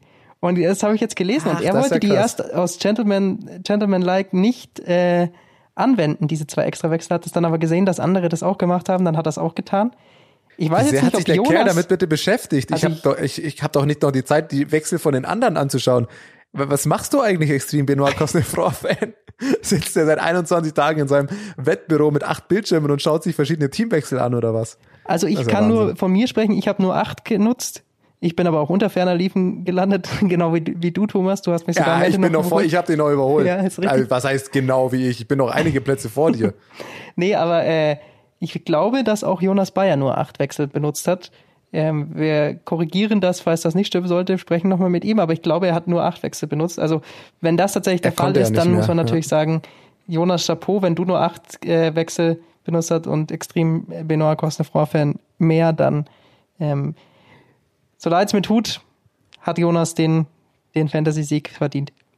Ja, wenn Jonas jetzt noch die Technik in den Griff bekommt, dann kann aus ihm noch ein richtig guter Radsport-Podcaster werden. Nein, Jonas, wir hoffen, du bist bald wieder da aus dem Urlaub. Ohne dich ist es natürlich nur halb so schön. Ein Nachtrag muss ich natürlich noch machen, bevor wir das hier beenden. Kleinen Stravazen-Nachtrag, das hatte ich vorhin vergessen. Um diese Tour de France jetzt auch nochmal abzuschließen, brauchen wir natürlich auch die Gesamtzahlen. Ich habe jetzt einfach mal Michael Kwiatkowski äh, als Sinnbild äh, rausgenommen, ähm, weil er einfach am zuverlässigsten und meistens als erstes die Strava-Daten hochlädt. 3207 Kilometer, 85 Stunden, 47.000 Höhenmeter. Das war die Tour de France 2020. Mit Ruhetagen eingerechnet? Ist er da auch gefahren? Wahrscheinlich kurz mal einen Kaffee holen oder irgend sowas. Ich glaube, die, die, die 15, 20 Kilometer an den Ruhetagen ähm, reißen es jetzt auch nicht mehr raus. Das auf jeden Fall die Zahlen der Tour. Und dann bleibt uns, denke ich, noch Danke zu sagen an alle, die zugehört haben. Wir hoffen natürlich, dass äh, euch unsere 21 Tage äh, Tourfunk die Tour ein bisschen bereichert haben, dass ihr was mitnehmen konntet. Ähm, hoffen, wir haben euch zumindest leichter zum Einschlafen verholfen abends, was auch immer, keine Ahnung. Ich muss sagen, mir hat Spaß gemacht. Es war wieder eine unfassbare Tour. Es waren anstrengende 21 Tage auch für uns. Äh, Ich glaube, Bergi, wir sind jetzt auch froh, wenn wir jetzt mal wieder ein paar Tage Pause haben. Aber insgesamt war es doch eine coole Sache, hat Bock gemacht und äh, ich hoffe natürlich euch Hörern da draußen auch. Wenn euch was gefallen hat, was nicht gefallen hat, lasst es uns gerne wissen. Wir freuen uns natürlich über Feedback. Aber das soll es dann von uns zur Tour dieses Jahr erstmal gewesen sein. Ja, müssen uns natürlich da entschuldigen, dass in der letzten Woche ähm, es ein oder andere Mal zu technischen Problemen kam. Äh, ist auch bei uns ein bisschen schwierig gewesen, dadurch, dass die Tour im September war, ähm, war das von den Abstimmungen her ein bisschen bisschen schwieriger. Wir arbeiten auch Ganze alle Urlaubs, dass natürlich Jonas während der Tour in Urlaub fährt, das ist natürlich auch einfach schlechtes Urlaubsmanagement. Ja, gut, aber den hat er auch schon eben länger geplant gehabt. Also es ist einfach Ey, oh, das ist doch ein Spaß. Wir müssen, ich glaube, wir müssen uns da jetzt auch nicht rechtfertigen. Wir, Nee, wir nee, nee. arbeiten ganz normal, wir machen das in unserer Freizeit. Äh, wir machen das einfach, weil wir Bock drauf haben, weil wir Bock daran haben. Ich hoffe, Ein paar Hörer haben das auch. Ähm, insofern klar, das war jetzt ein bisschen ungünstig, dass da hinten ein paar technische Probleme waren. Das, äh, dafür entschuldigen wir uns natürlich. Das wird auch jetzt in Zukunft nicht mehr vorkommen. Die technischen Problemchen haben wir da jetzt eigentlich auch eher gefixt. Das sollte es nicht mehr geben. Aber ansonsten verabschieden wir uns langsam aus der Tour dieses Jahr, Lukas, oder? Genau, wir melden uns auf jeden Fall dann nächste Woche wieder, machen jetzt auch erstmal Pause, aber die Weltmeisterschaft steht natürlich schon wieder an. Giro steht dann vor der Tür, also äh, ganz, ganz, ganz lange machen wir keine Pause, sondern. Ich wollte gerade sagen, Pause klingt so geil. Wir haben in sechs Tagen schon die nächste Aufnahme, weil wir die WM besprechen müssen und auf den Giro vorausschauen müssen. So ist es. Ach, Radsportjahr 2020, du bist wahnsinnig. Aber äh, würden uns natürlich freuen, wenn ihr dann, dann wieder reinhört. Schöne Tour de France war's. Vielen Dank fürs Zuhören und dann bis nächste Woche. Au revoir. What's up? Der Radsport-Podcast.